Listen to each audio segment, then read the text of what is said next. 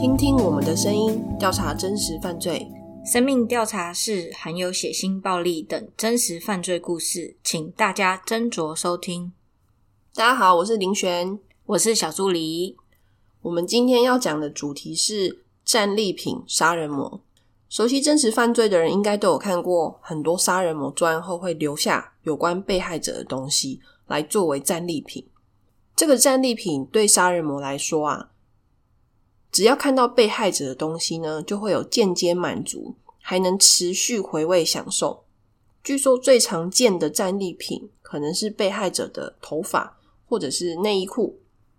不过我接下来要讲的案子呢，凶手留下的战利品一定会让大家。毛骨悚然，准备好了吗？好了，那林璇先开始喽。今天第一起案件呢，是发生在台湾中正区的华山大草原。二零一八年五月十九日，小文啊，他在脸书上面认识了那个射箭教练陈柏谦。小文是一位非常善良而且热爱户外活动的女孩子。于是呢，五月三十一日，小文她带着笔电就到了华山大草原。据说小文听到他们这个华山大草原啊要被台台北市政府收回，哎，会不会有人不知道华山大草原是什么？小助你知道吗？台北人知道啊，就是华山文创旁边的。嗯，你有去过吗？我没去过，哎，那你下次可以去。蛮多假日的时候，很多人那边野餐啊，或者小朋友玩耍。印象中以前是这样，很久没去了。就是还蛮多那种团体，是不是都在那边办一些什么活动？好像是对。那小文呢？他知道说台北市政府可能会收回这个华山大草原这个自由的广场，于是呢，热心的想要帮忙陈伯谦他们去写一个企划案，想要向台北市政府去申请展言。所以那天他才会带着笔电出门。谁知道小文从那一天出门之后，就跟家人失去联系，家属很着急，因为小文那一天他连。出门太赶，他连手机都没有带。嗯，而且他已经是三十岁的大人了。警察感觉都三十岁了，应该也不是特别紧急的那种失踪案，所以也不可能立刻就成立专案小组去找人吧。嗯，但是小文爸爸他以前是警察，所以他知道小文呢失踪其实不太单纯，因为他平常交友就是很单纯嘛，就是不可能说突然间他就不向家人联络吧。毕竟他生活圈真的是很单纯，不太可能就这样跟家人就不联系啊。于是他们紧急在网络上面呢，还有媒体向大家刊登那个协寻的启事。当然呢，爸爸还有家人他们都有到华山大草原去找那个射箭教练陈伯谦。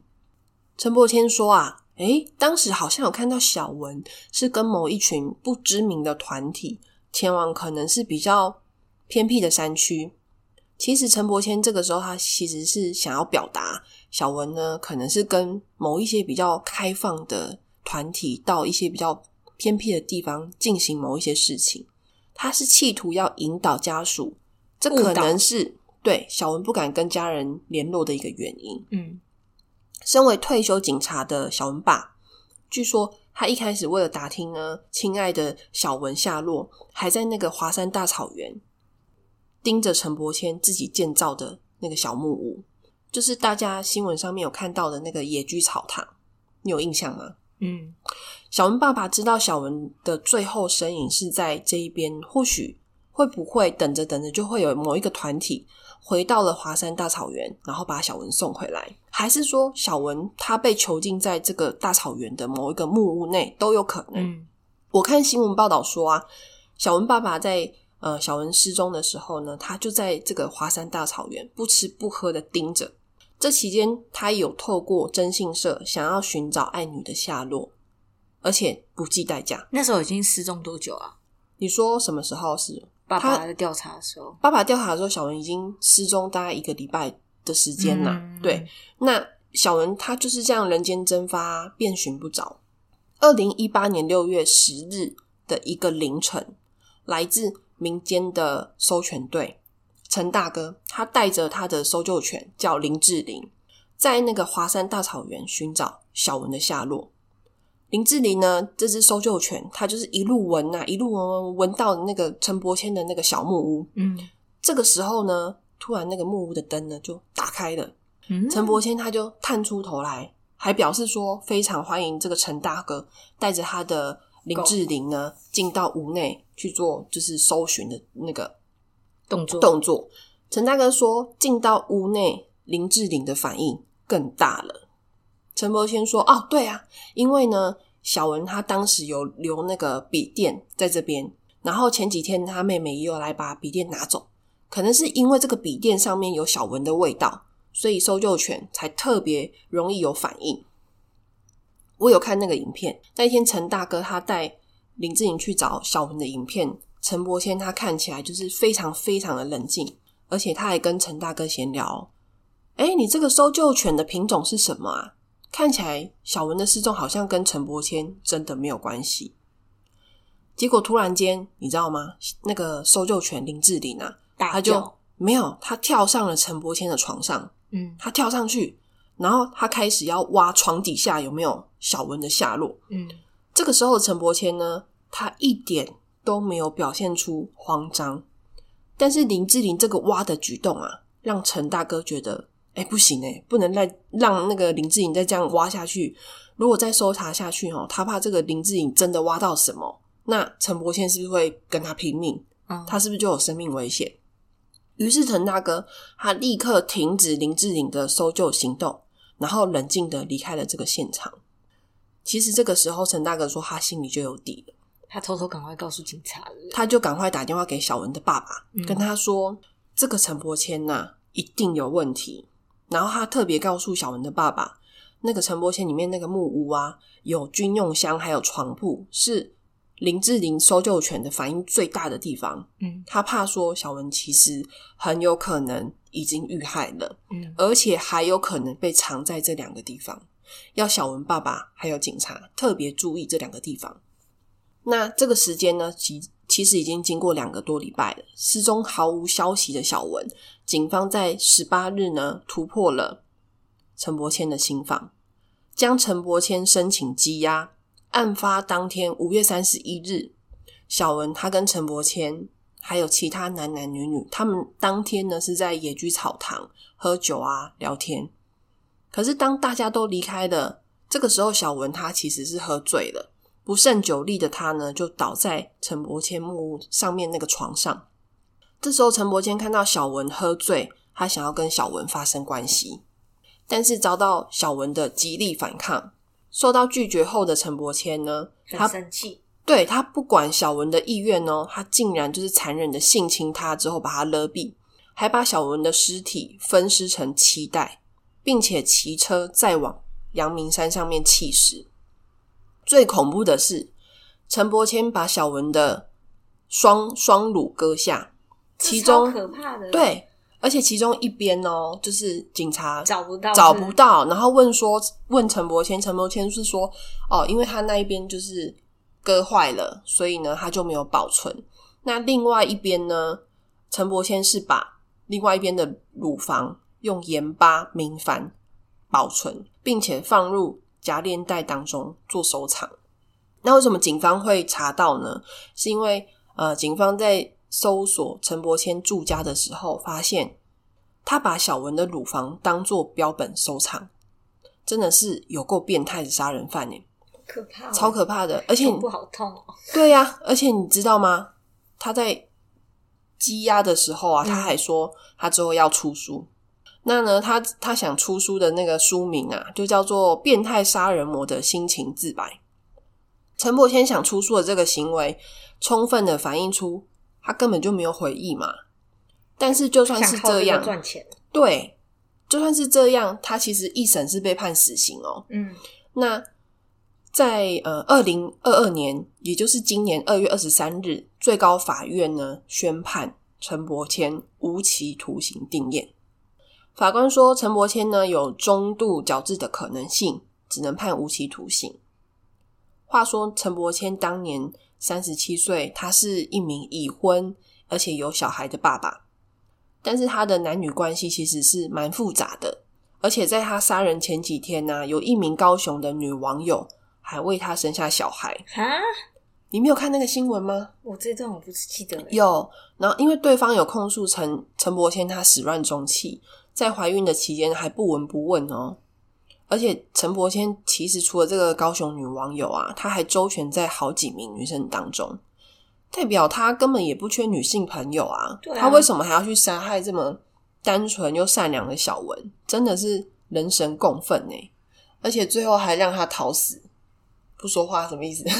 太 太 就是真的是气死啊！对啊，他真的这样对啊不行哎、他又不是说那种没有女朋友，还是他想说，就是因为他拒跟老婆绝他，就特生气，唉，再怎么样这样子真的是也不能这样杀人啊。对啊，还就是割下而人家的尸体。导警方、欸。，对，而且我看那个新闻啊，就是我去看那个 YouTube 上面，还现你们现在还看得到，就是那个搜救犬进到陈伯谦的那个木屋里面，他那个脸色之淡定、哎欸，超级淡定的。没有看嗯，我看到我自己都觉得很毛。你可以去看一下，大家也可以去 YouTube 搜寻一下，真的是很坏的一个人。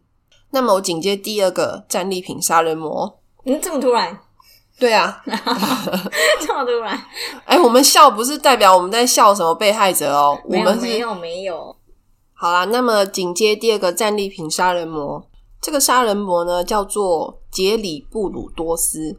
布鲁多斯有点长，我后面就叫他布鲁好了啦。布鲁他是家中排行老二，但据说他妈妈生下他的时候，他非常失望，因为他想要生的是女儿啊。布鲁这个小男孩呢，他从小就经常被自己的妈妈打骂。五岁的布鲁，他是有一天呢，他在路上捡到了一个女性的高跟鞋，他从此呢就爱上了这个高跟鞋。但被布鲁妈妈发现之后呢，布鲁又被痛打了一顿。但是从这一天起，布鲁的某一个开关，他就被打开了。长大后的布鲁，他开始会去偷一些女生的内衣裤啊。但是你有没有发现，这种内衣大盗到后面呢，他会越来越没有办法满足。嗯，这个时候，他就会开始去骚扰女性，还会私闯民宅，强迫女子拍裸照。这一天，布鲁他呢想要强拉一个女子，把她拉上车，然后带回家当做性奴。这个时候被警察逮个正着，结果警察就发现布鲁呢，他有很多偷来的内衣裤啊，还有就是一看就是强迫女生拍裸照的照片。立马被抓。对他立刻呢，布鲁就是被警察送到精神病院去做接受治疗。故事当然不会因为接受治疗就这样结束嘛。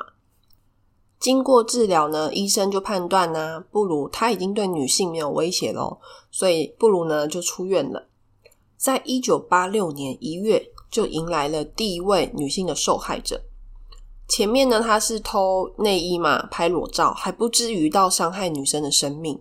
可是这一天，十九岁的女孩琳达在布鲁家门前，她在向那个布鲁推销教科书啊，还是什么之类的书籍，嗯，她就被布鲁偷袭，并且拖到地下室，嗯用棍棒狠狠殴打琳达致死。之后，他就切下了琳达的左腿，还帮琳达穿上布鲁珍藏的高跟鞋。是上次那一双吗？我不知道哪一双，他可能有很多双，因为这时候他也长大成人，嗯，他可以去买啊，或者是他不是到处偷东西嘛，女生的一些用品。那之后呢，这个尸体呢就被布鲁丢到河里。所以他是砍下他的腿，然后穿上他的鞋，然后其他的身体部位丢弃丢到那个河里面弃尸。那不到一年呢，布鲁他又盯上了第二名女性受害者，她是二十三岁的年轻女子，叫做简。简的汽车抛锚了，哎，布鲁这时候呢，他就想说机会来了，他假装好心哦，要去帮忙。可是简不知道，这时候来帮忙的是恐怖的死神。之后简他当然就是被布鲁袭击啊，然后呢，简就被布鲁勒死。对，死后呢，布鲁就是在他家地下室对简的身体呢进行监尸，并把简的尸体留在那个地下室好几天。这期间呢，变态的布鲁把简当作是自己的洋娃娃，然后嗯每天帮他打扮啊、换衣服啊，然后换成自己喜欢的那种样子啊，拍照留念。但是尸体总是会发臭嘛，总是会腐坏嘛，所以呢，布鲁还是决定要弃尸。但是他在弃尸之前呢，他割下了捡的乳房作为战利品，不到半年的时间，布鲁决定他要找第三名受害者作为下手的目标。于是这一天呢，他逮到机会，他绑架了卡伦，并把卡伦带回他家地下室，强暴他，还逼迫卡伦穿上布鲁准备的衣服，还有高跟鞋。到后面呢，布鲁当然一样也是把卡伦给杀掉了，然后割下卡伦两边的乳房。他把这个卡伦的乳房做成指证，指证就是压指的那种指证。哦，对就怕纸飞走那对，那指证。嗯嗯，那布鲁呢，一路这样杀害了这几名年轻貌美的女子，因为布鲁某一天他就是要一样要弃尸嘛，可是他在弃尸的时候啊，他就被那个就是钓客嗯钓鱼的那个钓客发现，发现那尸体，对，然后警方呢就循线逮到了那个布鲁，才终结他这个杀人魔的生涯。不然呢，不知道还要有几名女子受害。那布鲁为了泄欲啊、囚禁啊、虐待女性，也把受害者的尸体割下作为纪念。甚至呢，他还没有回忆哦，他有在讲述他的犯案过程的时候，他每一次讲，他每一次哇都很兴奋，好像在说，哎、自己做了一个很、嗯很有趣的事情，这样子，我们没有办法想象那种很兴趣的分对享。对对，就是杀人魔内心，他们是没有就是好坏之分。结果被判终身监禁。那二零零六年，布鲁六十七岁的时候，他因为肝癌在狱中去世了。据说布鲁啊，他也是有结婚有小孩的爸爸哦。我在想，他那个犯案杀人的那个转折点，有这结婚有对有他一样是有结婚有小孩，然后尸体又在他家楼下他是跟他老婆说，就是地下室呢是我的工作室工作室啊什么的，这是我私人的领域哦，那你请你不要下来。反正嗯呃，国外好像对这种地下室啊，就是隐私啊，就是好像都可以接受。对，那因为在呃结婚之前，不如跟他老婆就是很恩爱啊，然后他老婆也是会配合布鲁，就是拍一些裸照啊或者什么的高跟鞋啊，都会配合他、所有他的那嗯个性幻想的。他老婆是还蛮配合，但是因为后面有小孩嘛，结婚了啊，要以小孩为重。对啊，他总不可能每天都脱光光在家里跑来跑去，为了他穿高跟鞋吧？嗯，所以后面慢慢的就是他老婆没办法一直配合他的对、喜好。对他的性欲就是没有办法没有办法被满足之后，他就开始找了这些受害者。嗯，那我的故事两个案件就到这边说完了，接下来就换小助理。再来换小助理讲关于收集战利品的杀人魔。好，今天我要讲的是俄罗斯的连环杀手，他宣称自己十四年内杀了六十三人。嗯他因为杀人后会用西洋棋的那个棋盘啊做记录受害者的人数，所以媒体又称他为棋盘杀手。你有听过这故事吗？有好像有印象哦。嗯，他叫棋盘杀手。亚历山大·皮丘西金，哦，嗯，以下简称他为亚历山大。他出生于一九七四年的四月，在莫斯科的西南部比池公园的附近。嗯他从小就和呃就被父亲遗弃，然后和妈妈一起生活。四岁的时候，他因为发生一个意外，他从荡秋千掉了下来，砸中了他的脑部。因为这个事故，他开始没有办法辨认一些字母啊，个性也变得比较易怒、封闭，对他任何的事物都会有一点敌敌意性。而他的祖父啊，因为非常喜欢这个孙子，所以开始鼓励他培养其他的兴趣，开始教他西洋棋这个游戏，还会带着亚历山大跟附近的邻居啊朋友一起下棋。对亚历山大来说，祖父就是他最好的朋友和老师。通过下棋，他重新找回了自信啊，成为一个非常善于交际的人。之后，祖父的过世对他的打击很大，他开始爱上了喝酒。对他而言，只有酒精才能减轻他减轻他的痛苦，平息他内心深处严重的欲望。直到一九九二年，亚历山大想置人于死的念头，传闻是被一个恶名昭彰的俄罗斯连环杀人魔安德烈·奇卡提诺唤醒。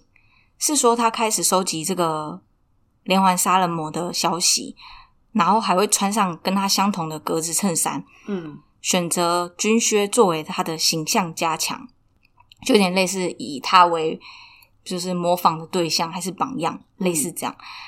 在一九九二那一年，他刚好满了十八岁，他决定约朋友米哈伊尔·奥季丘克一起合作杀人，使用的工具是锤子，地点在他是他家附近的比茨公园，然后他们会一起讨论怎么犯案啊，一起定案。嗯想当然，奥季丘克觉得亚历山大他可能只是随便讲讲而已，为什么还要杀人呢？一个爱写诗的人，肯定只是想想象力太丰富，就觉得他可能只是个性太敏感啦。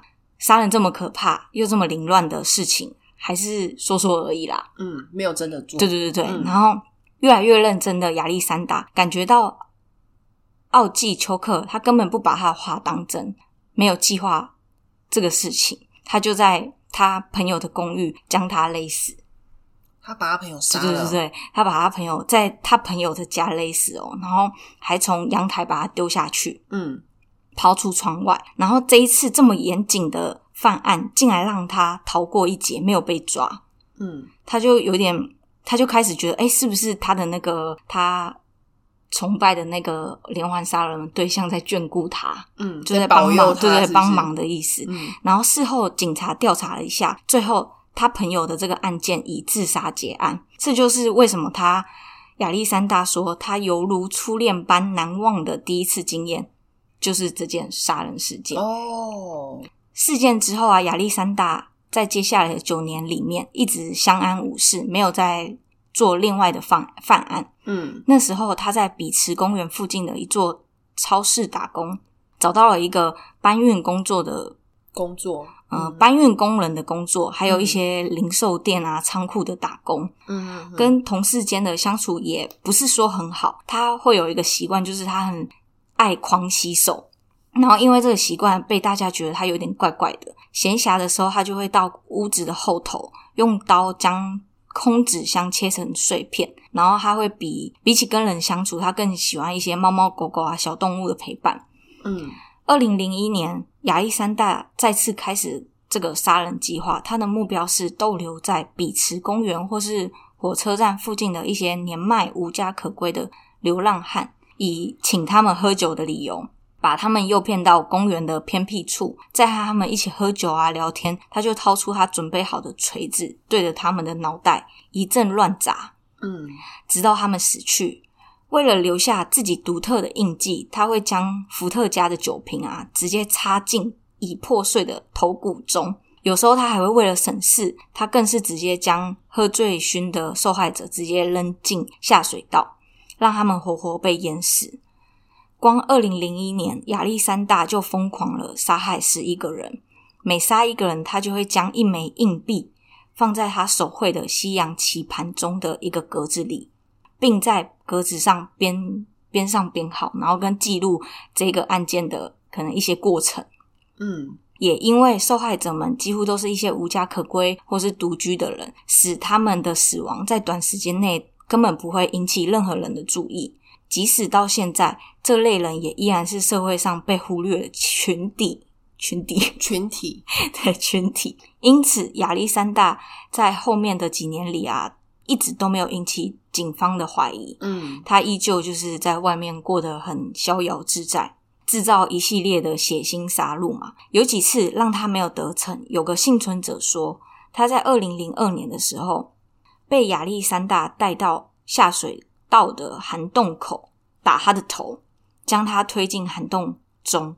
不过，他坚毅的他并没有死在井底，他用尽全力爬出了那个涵洞。嗯并在公园散步的妇女发现他，将他送医，报了警，但警方却又觉得这应该不是件值得调查的事件，便不了草草了之。对嗯，草草嗯结束这个案。那时候警察是不是怎么感觉在公园发生那么多事件，然后还就是这样子不了了之啊？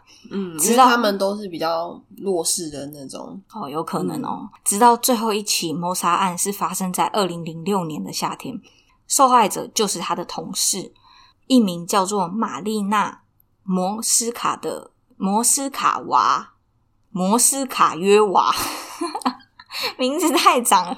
摩斯卡约娃的女性，嗯她的尸体在一个喷泉旁边被人发现。警方在她的口袋里找到了一张地铁票。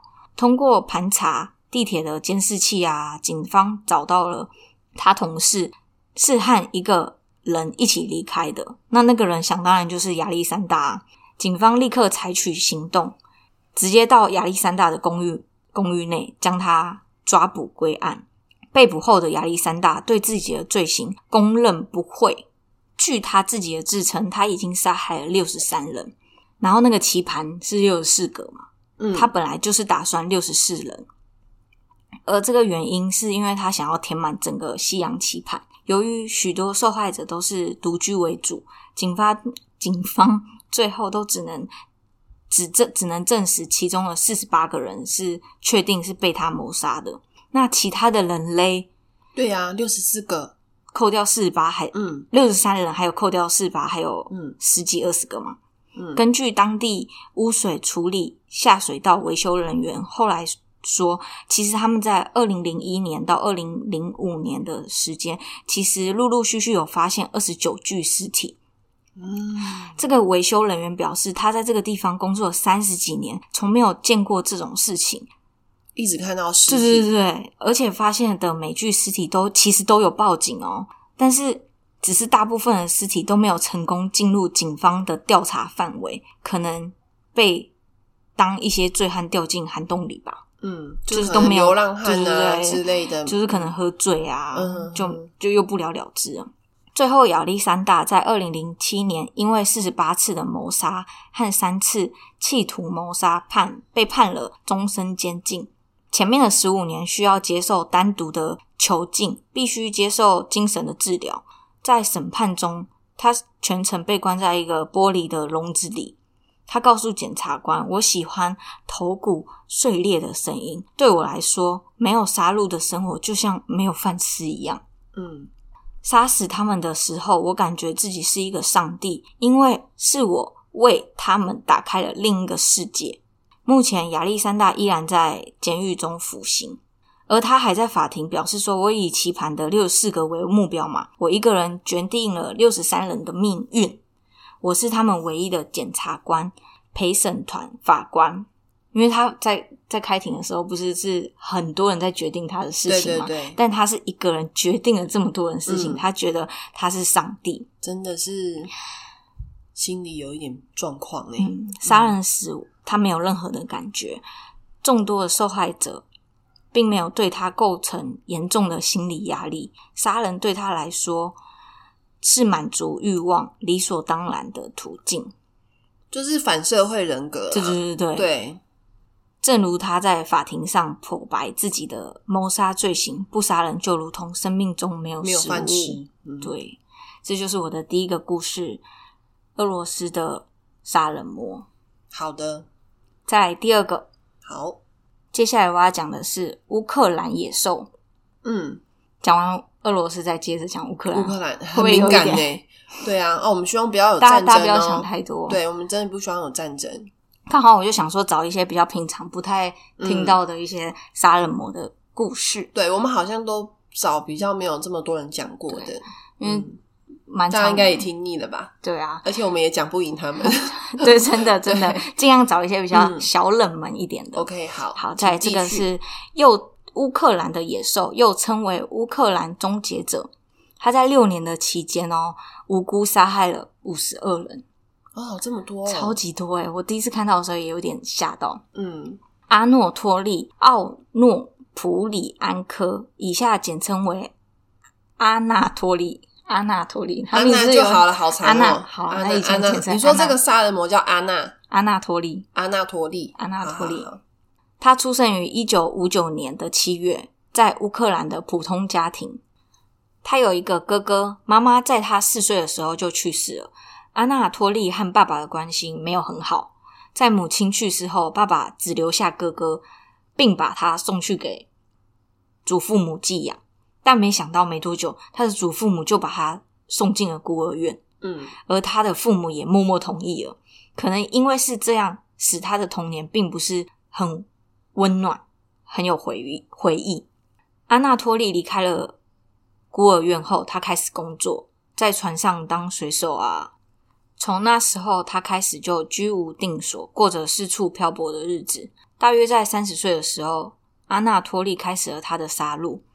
一九八九年的阿纳托利在一间健身房遇到了谢盖谢尔盖，两个人聊得很合，很快就成为了朋友。在那之前，阿纳托利因为收入太少，已经有一些抢劫的行为。嗯，谢尔盖知道了这件事之后，决定和阿纳托利搭档，两人一起合伙抢劫。有一次，两人潜入了一个郊区的一栋房子，打算偷点东西。在偷东西的同时，男主人醒来，发现了入侵者。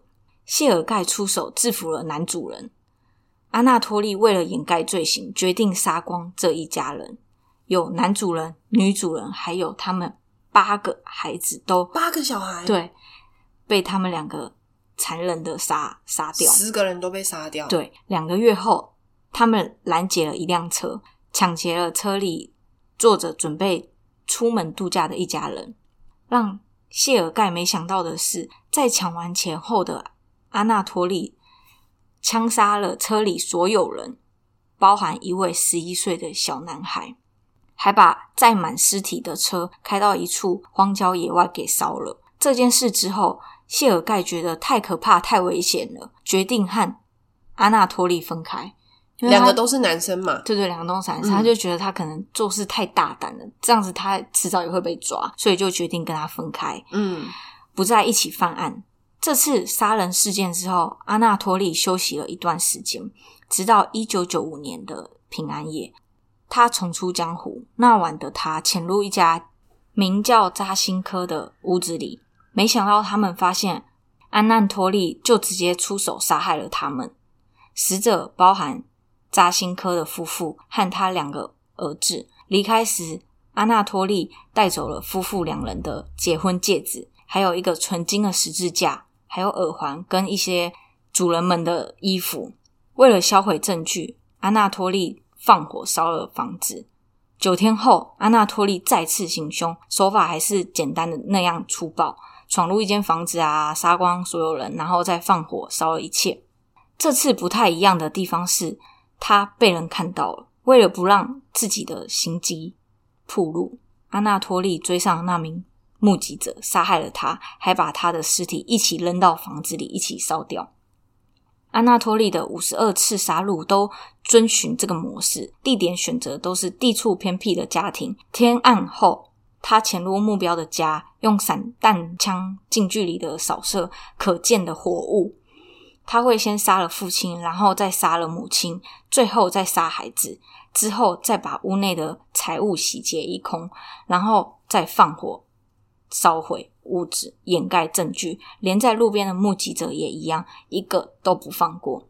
在这段时间里，安纳托利遇到了离婚的美法师安娜，一个叫阿娜，一个叫安娜。安娜，安娜对阿纳托利一见钟情。虽然他和两个孩子一起生活，但他还是希望安娜托利可以搬进他的家，跟他一起同居。嗯想当然，安娜托利当然也答应了。安娜很开心，因为安娜托利在他的眼中是一个很安静的男人，嗯，永远不会想到他自己睡在床边的睡在枕边人竟然是个杀人魔。对，行罪犯累累的人血人连环杀人魔。安娜托利的最后一次谋杀发生是在一九九六年的三月，当时他杀死了一家四口，就停止了杀戮。会停止，因为他的表弟发现了他的武器。嗯阿纳托利知道这件事情之后，非常的生气，并威胁警告他的表弟：“如果你敢说出去，我就杀光你全家。”你觉得他弟有没有害怕？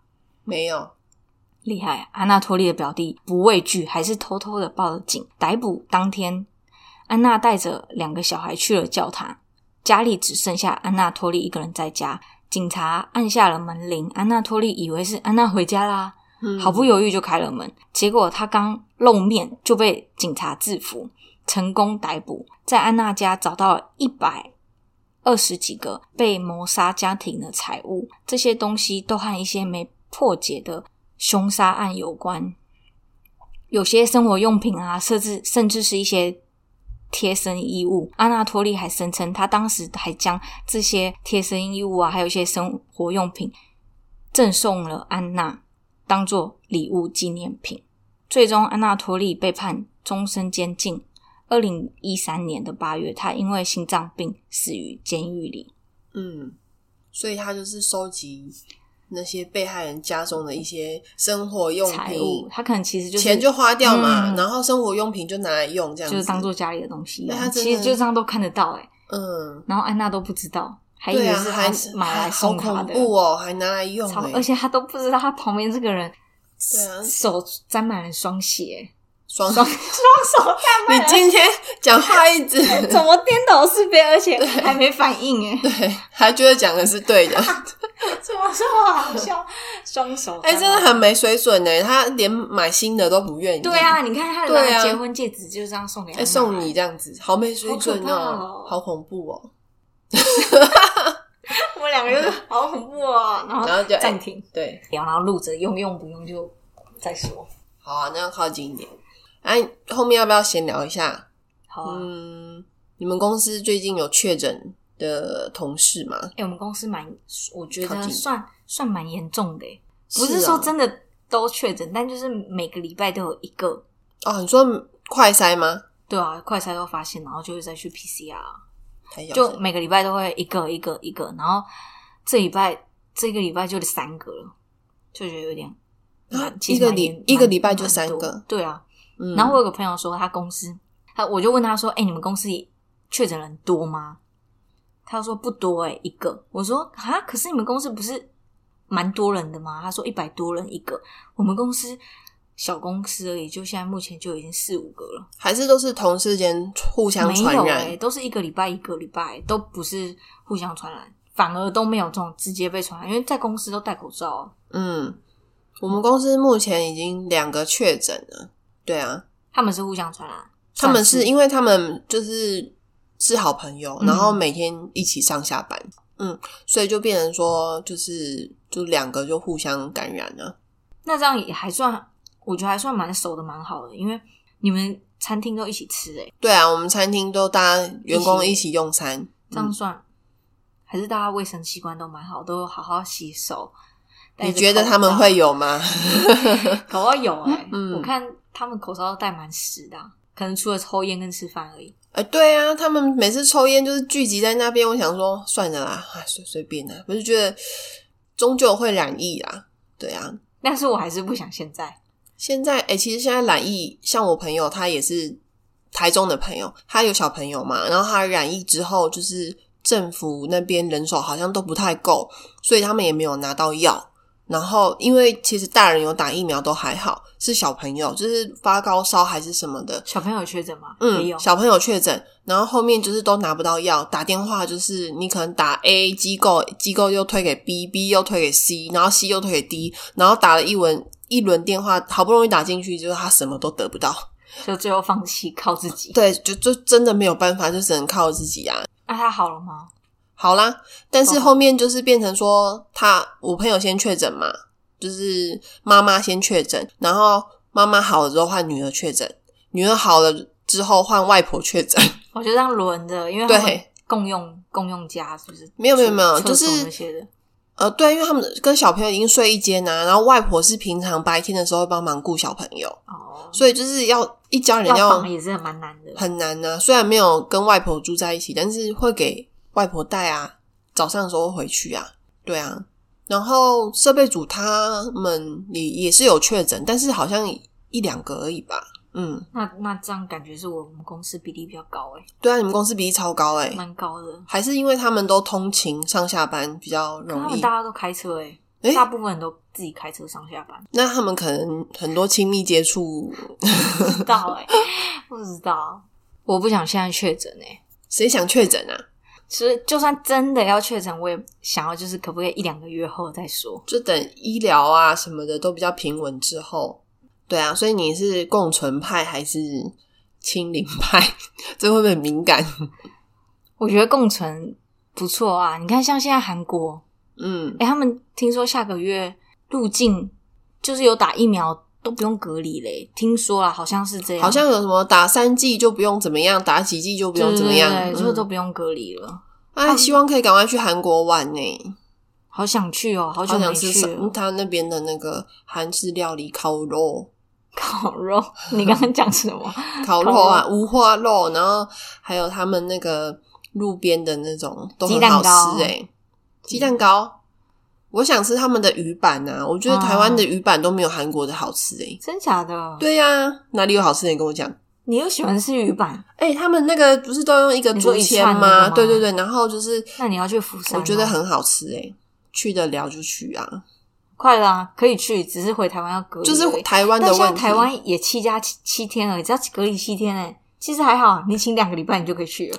不是，现在是你出国的观感不太好，哦你知道吗？台湾人还是会觉得说，啊，你只能自己去。一定会问你说你去哪里的、哦休这么久，你要去哪？对啊，你怎么可能？公司一定会觉得白眼你，就是疫情这么严重，你还要出去？重点是机票现在也不便宜啊。哦，是哦，好，我。昨天看了一下，台北到首尔差不多以前的两到三倍。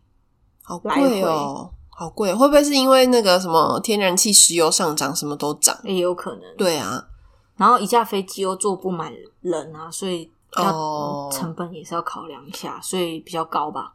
啊，那这样出国的几率好像又……我觉得今年应该还是不太行，我就来看到四十岁，我到底还可不可以出国？应该可以吧？有哎、我的蜜月旅行都还没去哎、对啊，对呀、你原本计划的，你说越南哦、还有预计要去吗？没有，不想去越南了，想去哪？我想去日本还有韩国。你还是去日本好了啦。对啊，你上前一次才去韩国，日本吧，嗯，日本好像就是台湾人的首选诶。那我们今天也差不多了吧？嗯，嗯，看那么大声，嗯，那我希望就是那个疫情吼，大家那个就是保重身体啊。希望大家都是轻症，身体健康，不要确诊最好。对呀、那就是我们今天就到这边，也不知道讲什么了，那就跟大家说拜拜喽，拜拜，拜拜。